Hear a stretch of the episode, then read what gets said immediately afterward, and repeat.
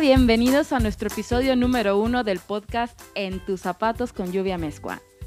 El podcast donde nos pondremos en los zapatos de diseñadores, emprendedores, fabricantes y todos los apasionados del calzado. Yo soy Lluvia Mezcua y estamos súper emocionados el día de hoy porque arrancamos con el primer episodio y espero sea el primero de muchos. En este podcast tendremos noticias sobre ferias, tendencias y algunos que otros eventos de moda. También eh, vamos a tratar de invitar a puro especialista para ustedes, como fabricantes, proveedores, expertos en diferentes temas en la moda y desarrollo de producto, académicos, incubadoras, cámaras y cualquier colado por ahí que nos encontremos. También eh, quisiera darles como eh, el qué hacer, cómo hacer y dónde hacer tus proyectos. Obviamente con asesorías y charlas con expertos y dando toda esta información sobre lo que esté pasando en el mundo de la moda día a día. Y hoy, ¿qué creen? Hoy es nuestro episodio número uno que muy creativamente lo llamamos resiliencia creativa. ¿Me salió bien, Hugo? Hola, Lluvia. Hola. Sí, te salió bien. No sé qué es resiliencia, pero te salió bien. ¿Qué es resiliencia? Ah, pues me puse a investigar. Según la Real Academia Española, porque ya es Real Academia Española, no la Real Academia de la Lengua Española. No sé por qué, pero lo acabo de descubrir. Resiliencia es la capacidad de adaptación de un ser vivo frente a un agente perturbador en un estado adverso. O sea que... No hay nada más perturbador que estar confinado 120 días. Justo a eso iba. O sea, tenemos 123 días, una mañana, y contando. Algunos seguimos confinados y estando en casa. Todos pasamos por el susto, ¿no? De qué onda con este bicho tremendo. Eh, arranca en China, lo trae en Estados Unidos, llega a México y de repente, ¡fum! Nos encierran confinados y empieza esta, especie de incertidumbre que va a pasar, ¿no? Con el trabajo, con la parte económica, con la situación de familias, nos cerraron los cines, o sea, eh, fue, fue, fue un tema eh, donde tuvimos que adaptarnos a, estar confinados y seguir con nuestra vida normal, o sea, normalizándola más bien, ¿cómo ves? ¿Cómo te fue a ti? Pues, ¿cómo te digo que me, que me va? La verdad es que todos pensábamos que a estas alturas ya íbamos a estar más que de salida y pues aparentemente todavía está complicado estar allá afuera, lo que hace también un poco más desesperante, ¿no? Esta situación de, estar encerrado o tener la duda si salir a trabajar o la necesidad también de salir a trabajar. Entonces, pues, a final de cuentas, es adaptarnos, adaptarnos a, esta, a esta realidad. Muchos le llaman nueva normalidad, otros les llaman nueva situación.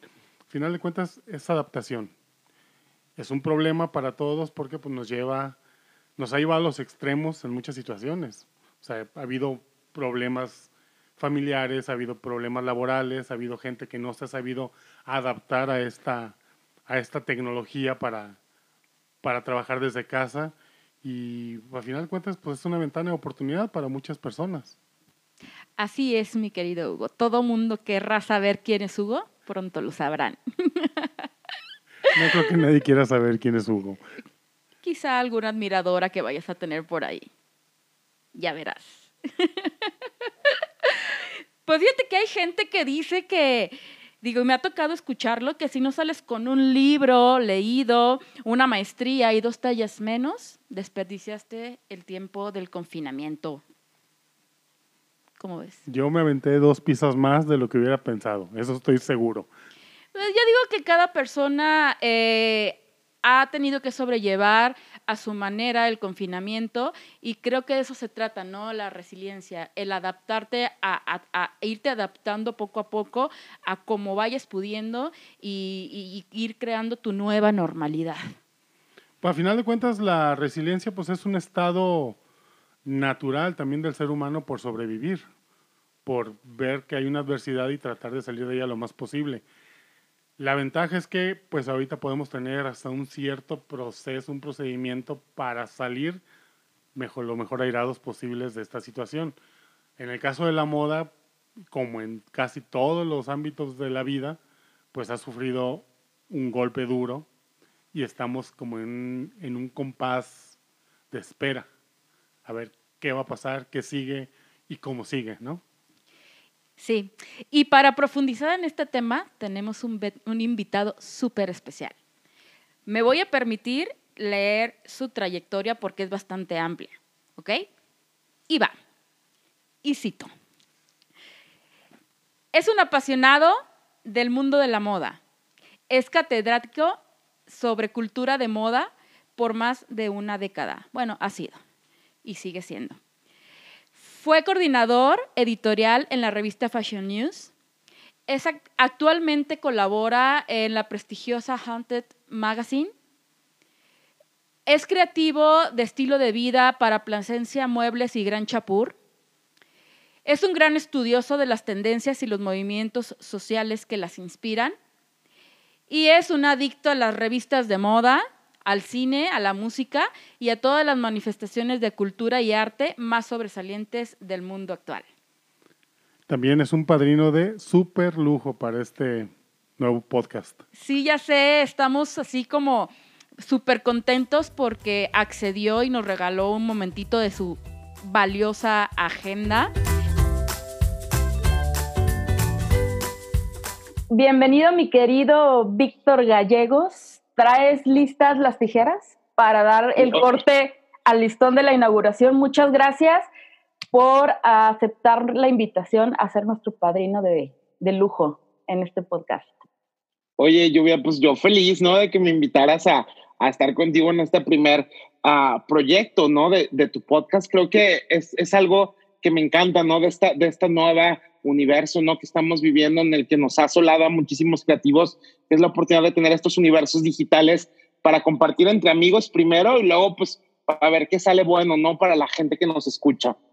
Así es, mi querido Víctor. Pues vamos arrancando con la primera pregunta. Me, me encantaría que nos dieras tu, pues tu punto de vista. Ya sabemos que eres un experto en, en todo el, el mundo de la moda. Te comes todas las revistas. Eh, sé que eres un apasionado y un adicto a las, a las revistas.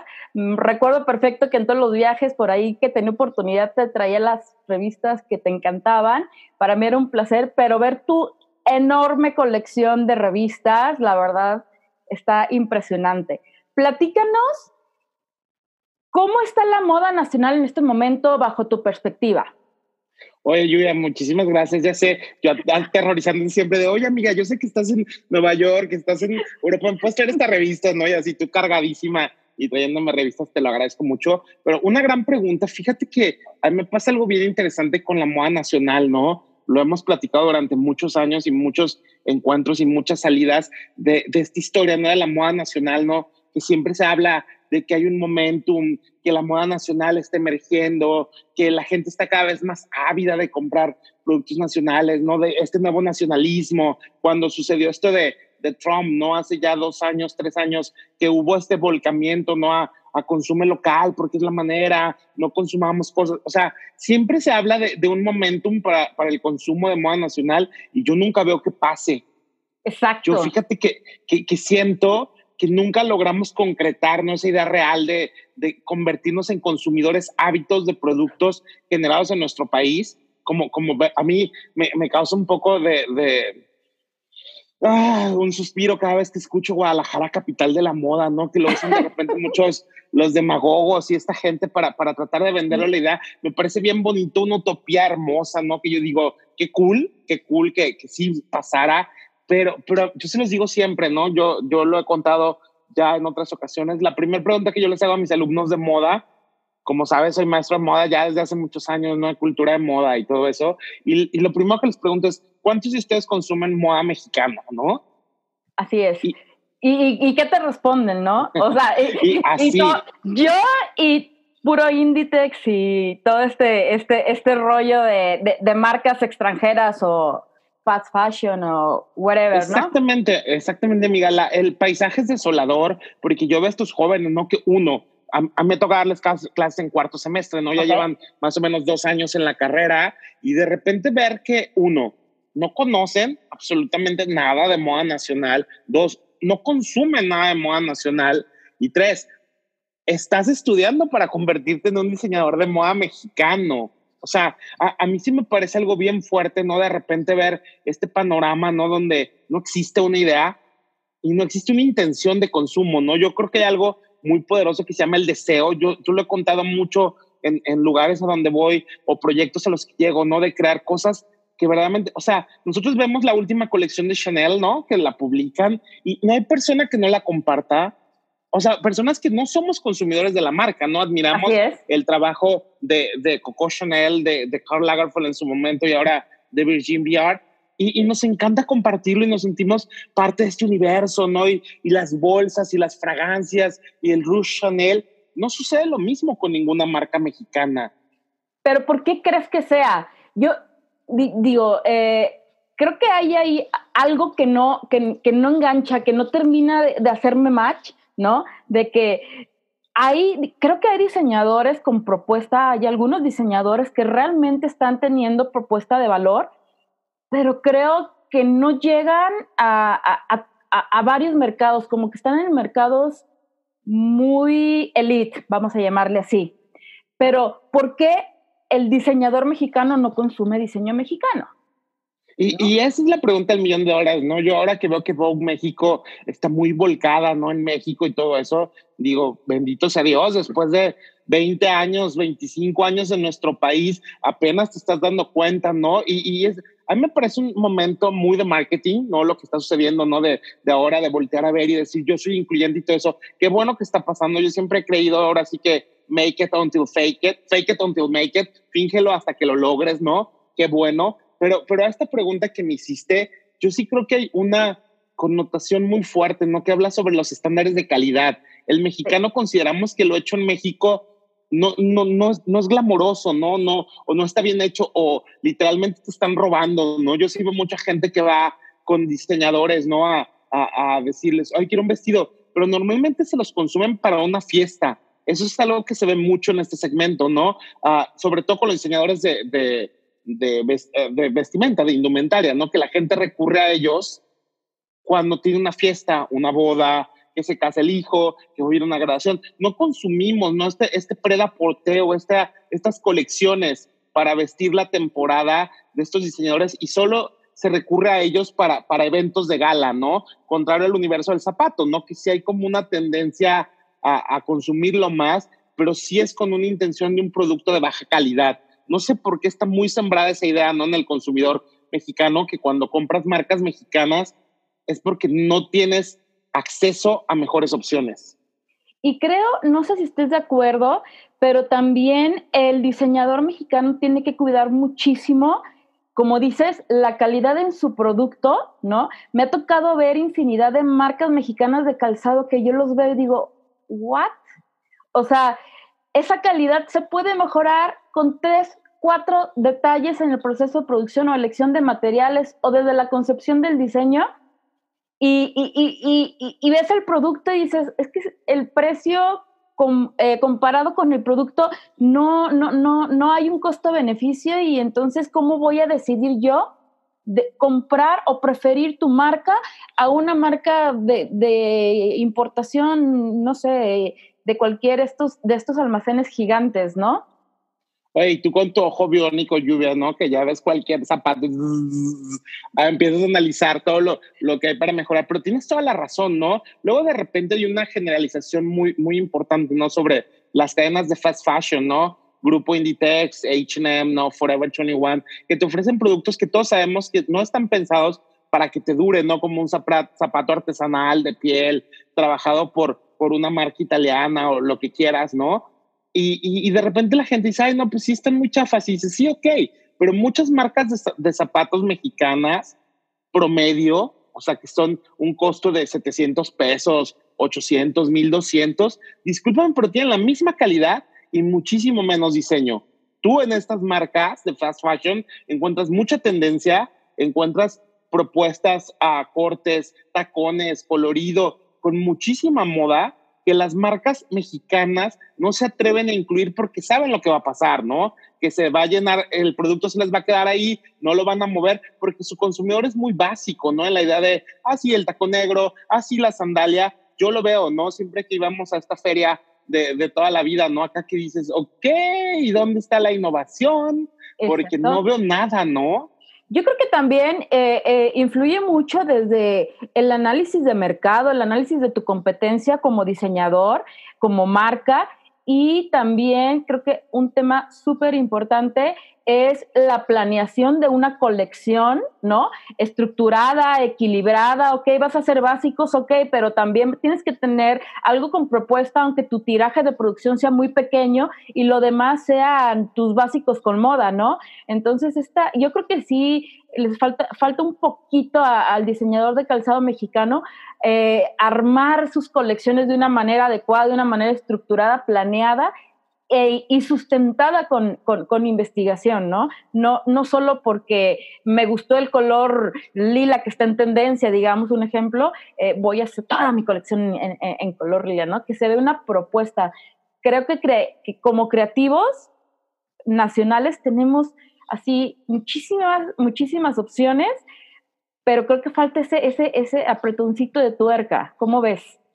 Yo, yo, sí creo mucho en lo que dices, Lluvia, en, cómo se crea un equilibrio, ¿no? Para que obviamente no se afecte comercialmente una marca, pero también creo que hay como mucha subestima al consumidor, ¿no? Me ha tocado escuchar a lo largo de años, ¿no? De, es que mi consumidor, oye, no, mi consumidor es muy promedio, ve novelas, bla, bla, bla, no, no, no consume. Y de repente dices, ok, te lo compro, pero dices, ok, ¿cuál es el caso de éxito de muchas marcas, ¿no? Que tienen un perfil uh, medio bajo que sí se atreven, que sí tienen eso y dicen, ok, ellos se lo pueden costar. ¿Sabes cómo siento que es un, un, un um, círculos concéntricos, ¿no? En el que nos movemos y no entendemos el ADN de una marca, eso yo lo veo muchísimo, ¿no? Yo sí creo que las marcas, hay muchas marcas que no tienen personalidad, que no invierten, ¿no? En, en crear un, una historia continua que se va contando y se va desgranando cada temporada lo que es del color lila como ejemplo de color de moda. Hay marcas que creen que por meter un, un diseño en ese color ya estoy cumpliendo mi, mi cuota de tendencia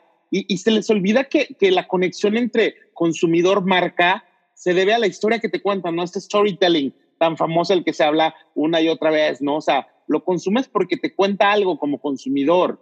Claro, claro. Ahora, Vic, ayúdanos a, a darnos tu punto de vista ¿Crees que está la industria mexicana y los creativos, bueno, más bien los creativos, estamos preparados para toda esta evolución que se, se avecina tras este cúmulo de cambios que, que, que estaba sucediendo y que obviamente hay cambios a corto, mediano y largo plazo tras esta pandemia que seguimos sufriendo y seguimos este, confinados en algunos países, en otros países ya salieron, los metieron, los volvieron a sacar, en fin. Cuéntanos qué visión tienes, o sea, de realmente el creativo mexicano y la industria mexicana, ¿estamos preparados para esta evolución?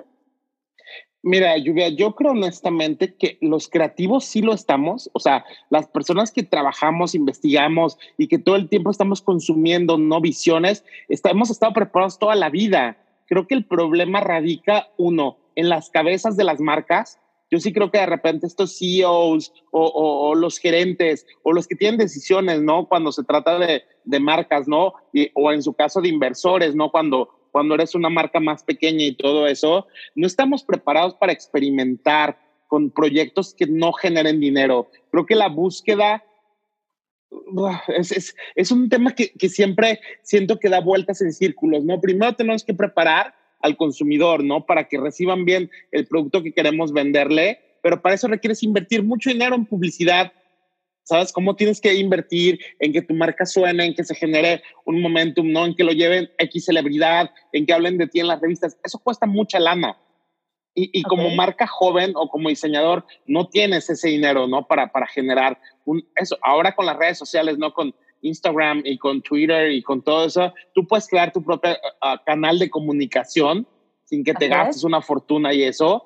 Pero también creo que ahí tenemos otra vez ¿no? esta, esta influencia de, lo que hacen las marcas internacionales, que pasa mucho, ¿no? Y todos queremos parecernos a y ser en total y que nuestra comunicación sea como la de Sanotti o la de uh, Lobutan y, y todo eso, pero obviamente no puedes, ahora sí que esos zapatos no te calzan, ¿no? Porque no los has caminado, o sea, tú no eres Lobután, tú no puedes agarrar una campaña de, de Giuseppe y tropicalizarla, ¿no? Para vender tu producto de temporada. Ellos tienen una historia muy concreta de los productos que, van a mercadear y, la imagen publicitaria tiene mucho que ver con, con esa mujer, ¿no? Para la que diseñaron, ¿no? Esa historia que quieren contar. Sí creo que nos hace falta copiar bien, nos hace falta copiar bien cuál es el, realmente el proceso que tiene que vivir una marca okay. Para llegar a convertirse en un referente para su mercado. Y te digo, yo veo el problema más en las cabezas que, en los creativos, ¿no? O sea, los directivos y todo eso tienen que encontrar la ecuación para que una marca pueda ser muy agresiva, ¿no? En cuanto a diseño y a su vez ya en piso de venta se traduzca a, a buenos resultados.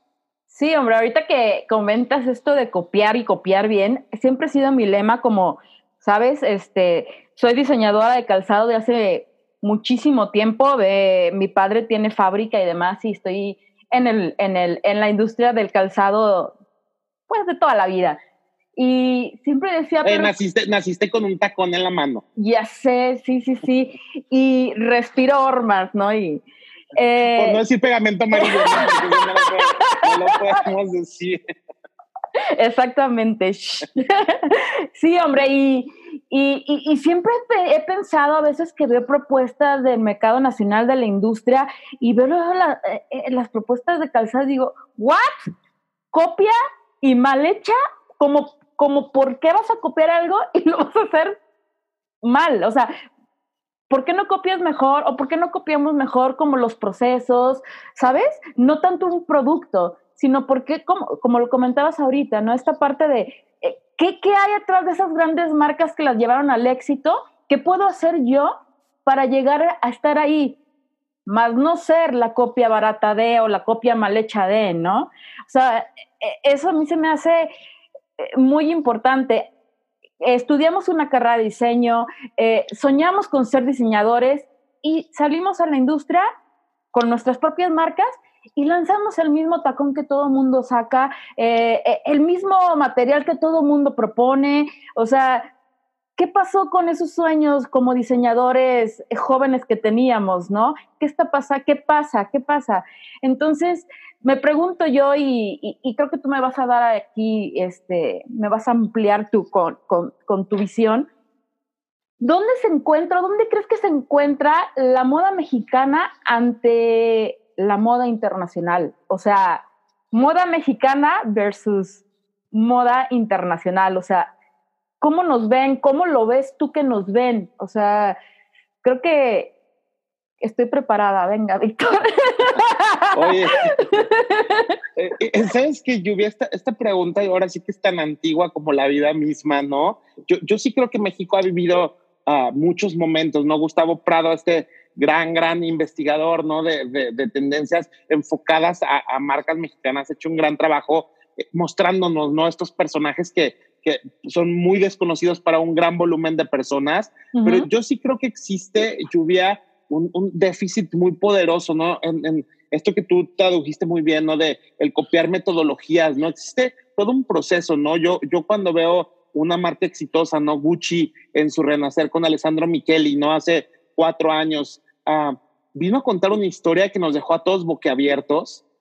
Así es. ¿Sabes cómo? Cuando, cuando empezó con toda esta visión suya, ¿no? De genderless, inició todo un diálogo que revolucionó, porque lo estamos viviendo ahora, ¿no? Que Amazon ya tiene un segmento uh, genderless en, su página y todo el mundo habla del genderless como algo positivo, ¿no? Él trajo a tema algo que en, en, las marcas underground ya se venía manejando, él lo convirtió en, en, muy masivo y generó un diálogo muy poderoso de algo que era muy fresco para el gran público, ¿no? Las grandes masas empezaron a hablar de, de, androginia de nuevo, ¿no? Como en los noventas en su momento volvió a ser un tema, ¿no? De chicos que tienen fisionomía de chicas, chicas que tienen fisionomía de chicos, y, generó todo un movimiento que hoy muchas personas, ¿no? Que vivían esta situación social de manera un poco condenada, llegaron a convertirse en estrellas, ¿no? O sea, esta, esta libertad, ¿no? Que, que Alessandro Micheli uh, masificó en Gucci, este casting de, de, estos entrañables personajes que rompen los moldes, ¿no? De,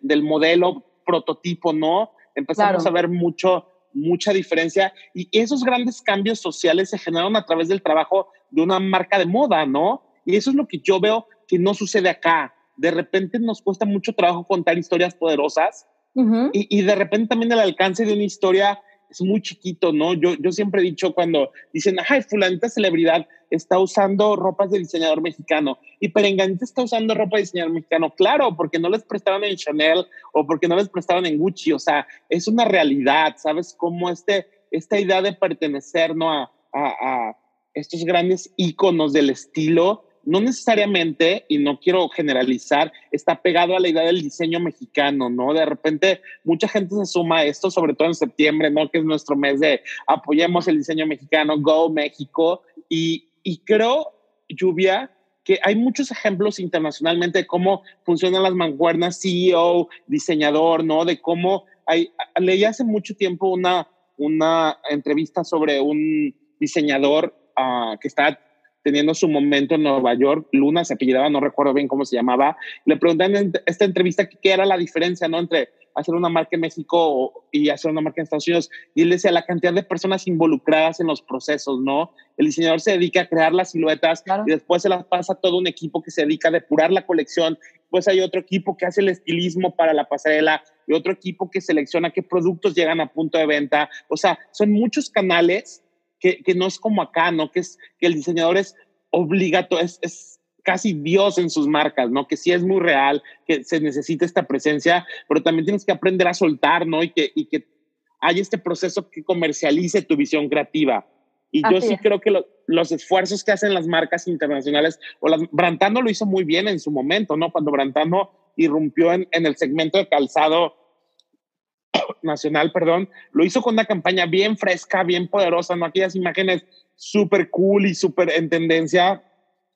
A todos nos dejaron, wow, qué fresca se ve esta marca, ¿no? Exacto. Y, y es eso, es eso. No creo que ningún mexicano ha logrado contar una historia tan poderosa que trascienda, ¿no? Y que de repente veamos que la gente enloquece o se apasiona o que se convierte en la nueva marca IT, ¿no? O que, o que todas las personas están entendiendo su proceso, su valor eh, dentro del universo del diseño. No creo que acá estamos luchando entre, entre la idea de vender, ¿no? Que es algo que carcome la vida de un creativo, ¿no? De, de ya invertí, ya saqué una colección, ya sea de calzado de ropa, no se está vendiendo, la tengo que llevar a 25 tienditas de consignación y luego me la piden para un desfile y la retiras y se la pones a modelos y es la misma ropa que tú después quieres vender en 4.500 pesos, ¿no? Y tú dices, sabes que no, los prototipos están hechos para todo ese proceso de vida, que son editoriales, préstamos y todo eso. No es el producto que tiene que comprar tu consumidor final, ¿no? Pero, pero volvemos a lo mismo. Las inversiones, tú lo sabes muy bien,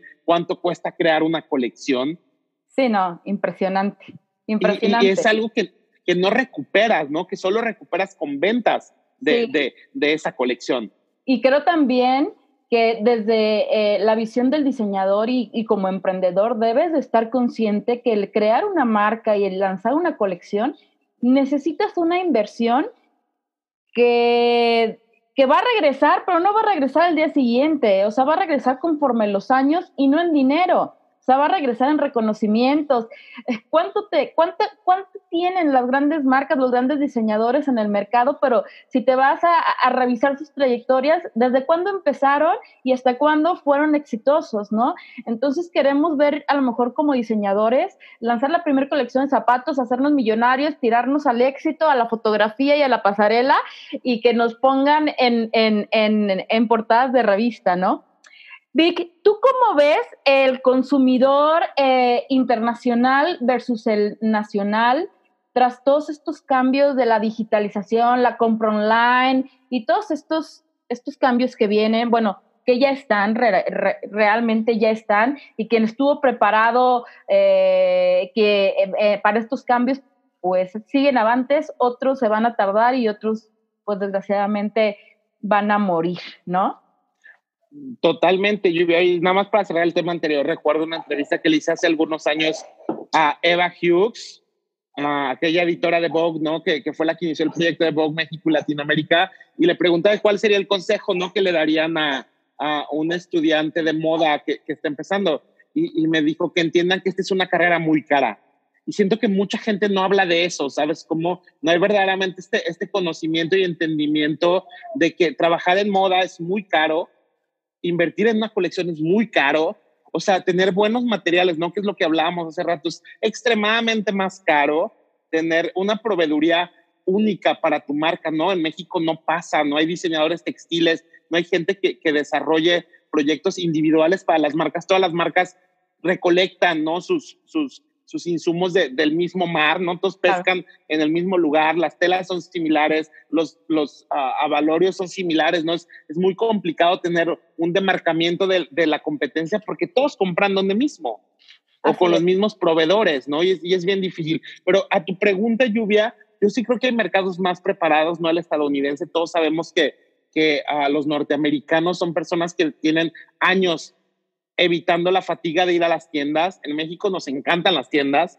De repente son un poquito este paliativo de, del fin de semana, ¿no? Todos que hemos vivido irte a una plaza, ¿no? Mientras en Estados Unidos esta idea de, de los malls, ¿no? De los centros comerciales está viniendo abajo.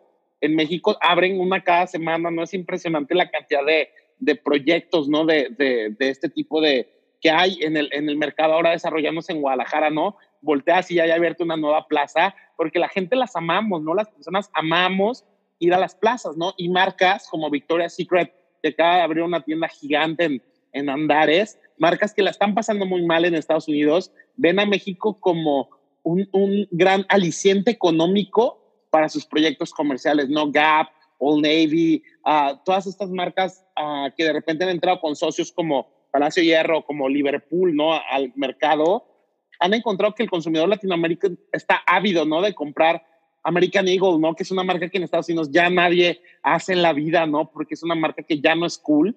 Y, y definitivamente creo que uh, el consumidor uh, mexicano está más centrado en otras historias. Yo veo que consumir realmente una marca de moda, ¿no? Estamos más enfocados en sobrevivir que en preocuparnos por eso. Y sí creo que también el mercado digital, bueno, Amazon nos ha demostrado que existe, y claro. que el consumidor mexicano está ávido de comprar en línea, sí. pero también tiene que haber mucha seguridad y, y una responsabilidad muy grande con el producto, ¿no? De, de, que llegue a tiempo, oye, esta idea de que te sale envío gratis, ¿no? O sea, en cuanto te ofrecen envío gratis, inmediatamente dices, ah, sí, claro, no, no, yo no quiero pagar 80 pesos aunque te lo pongan en el precio, ¿no? Es, es como un poco esta psiquis. Ya sé, hasta los baby boomers ya están comprando en online, ¿no? Ahora, se nos está acabando el tiempo, vi que es una lástima, pero quisiera que nos, primero, nos, nos dieras como tres recomendaciones a creativos, emprendedores de calzado para salir bien librados de esta etapa y después, ¿dónde te podemos encontrar? ¿Cuáles son tus redes y todo? Necesito que te sigan, amigo. Por supuesto, Lluvia. Pues mira, uno de mis primeros consejos es investigación. Yo creo que si algo nos hace falta es investigar. Creo que hay un hastío generalizado ante la idea de, de informarte y documentarte. Por así que pasado, presente y futuro es fundamental en tu mente. Creo que es muy importante nutrirte. Yo, yo creo mucho en, en esa idea de que si vas a estarle sacando constantemente a tu mente ideas creativas o todo eso, tienes que rellenarlo a lo mismo con cinematografía, con música, con proyectos artísticos, ¿no? Con arquitectura. Tienes que estar muy conectado con el zeitgeist o con el espíritu de la época. Lean mucho sobre moda, ¿no? O sea, es, es realmente una fuente inagotable, no, no para plagiar o, o, si lo vas a hacer, pues hazlo de los buenos, pero sino para entender que hay movimientos, ¿no? Que la moda tiene que evolucionar porque si aburres, tu marca está en un muy mal momento. Sí creo mucho que investiguen, es, es mi, mi frase 100% lluvia, la gente tiene que entender que esto es una carrera, ¿no? Como si estudiaras derecho, ¿no? Te tienes que aprender la constitución, quieras o no, acá tienes que saber el ABCDEF y, y en moda parpadeas y ya está surgiendo una nueva tendencia de consumo. También creo que es bien importante que no tengas paradigmas como diseñador. La gente tiene muchos paradigmas.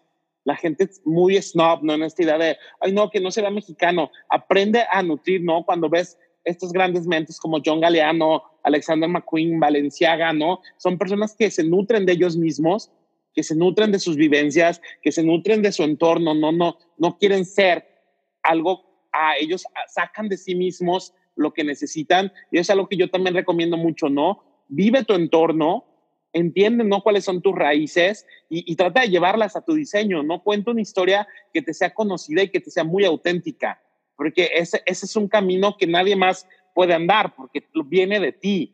En cambio, cuando vas a este universo de, de, tendencias y todo eso, toda la gente, ¿no? Ah, no, es que el color del año es el lila y ya de ahí no los mueves. Pero, pero hay todo un, un proceso detrás y, y sí creo, Lluvia, que esto es un, interminable, ¿no? Hasta el día que, que ya no puedas más o que ya no quieras seguir trabajando en moda, tienes que seguir y seguir y seguir y seguir, ¿no? No importa la edad que tengas.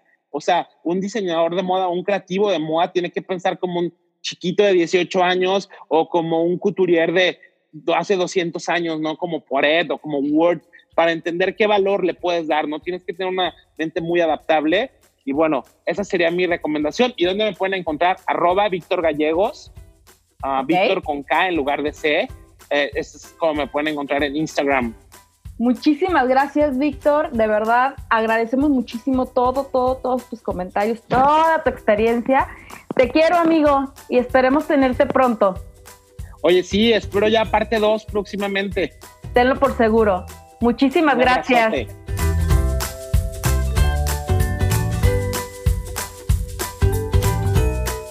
Y bien, Hugo, pues esa fue la entrevista con nuestro padrino de lujo, que de segurito tenemos que tener un episodio parte 2 con él.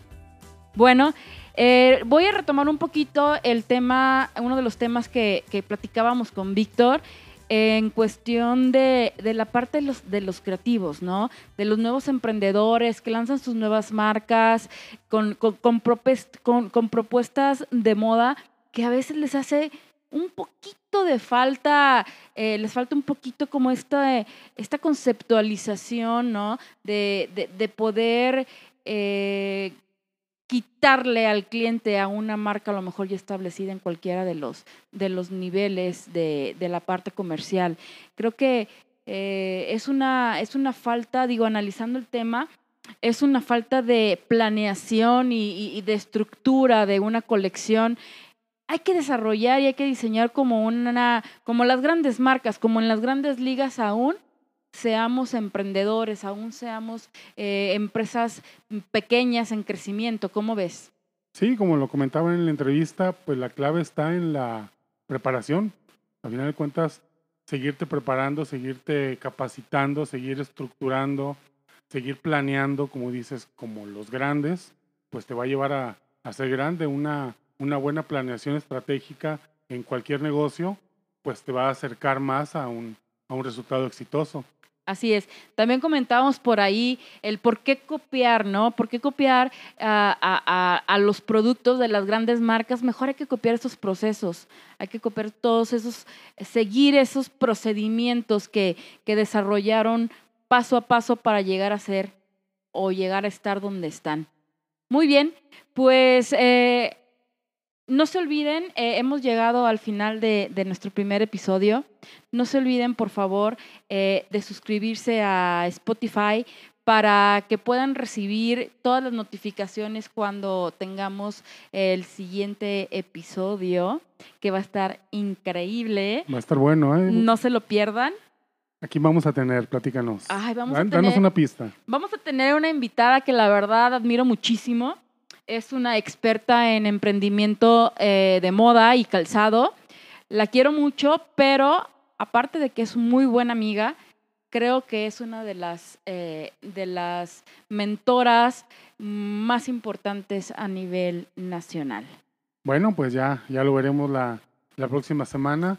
La verdad es que ha sido un gustazo poder echar a andar este proyecto. Lo hacemos con, con todas las ganas y pues nada, muchísimas gracias. Por favor, quédense en casa, cuídense, no salgan sin tapabocas. Y y bueno, pues sigan todos los consejos que Hugo ya dio porque no sale su tapabocas. Y este, bueno, eh, a mí me encuentran eh, como Lluvia Mezcua en Instagram, en Facebook, en LinkedIn, en Twitter. Ay, Twitter, perdón. TikTok y hasta en Tinder me pueden encontrar siempre y en todas las redes sociales estoy como Lluvia Amezcua. También los pueden encontrar en wlestudio.com.mx donde podemos ayudarlos a materializar su proyecto de moda. Muy bien, pues yo soy Lluvia Mezcua. Nos escuchamos en el episodio número 2 la siguiente semana. Hugo. Nos vemos, muchas gracias. Gracias. Nos escuchamos, muchas gracias. Sí, no nos vemos, nos escuchamos. Gracias.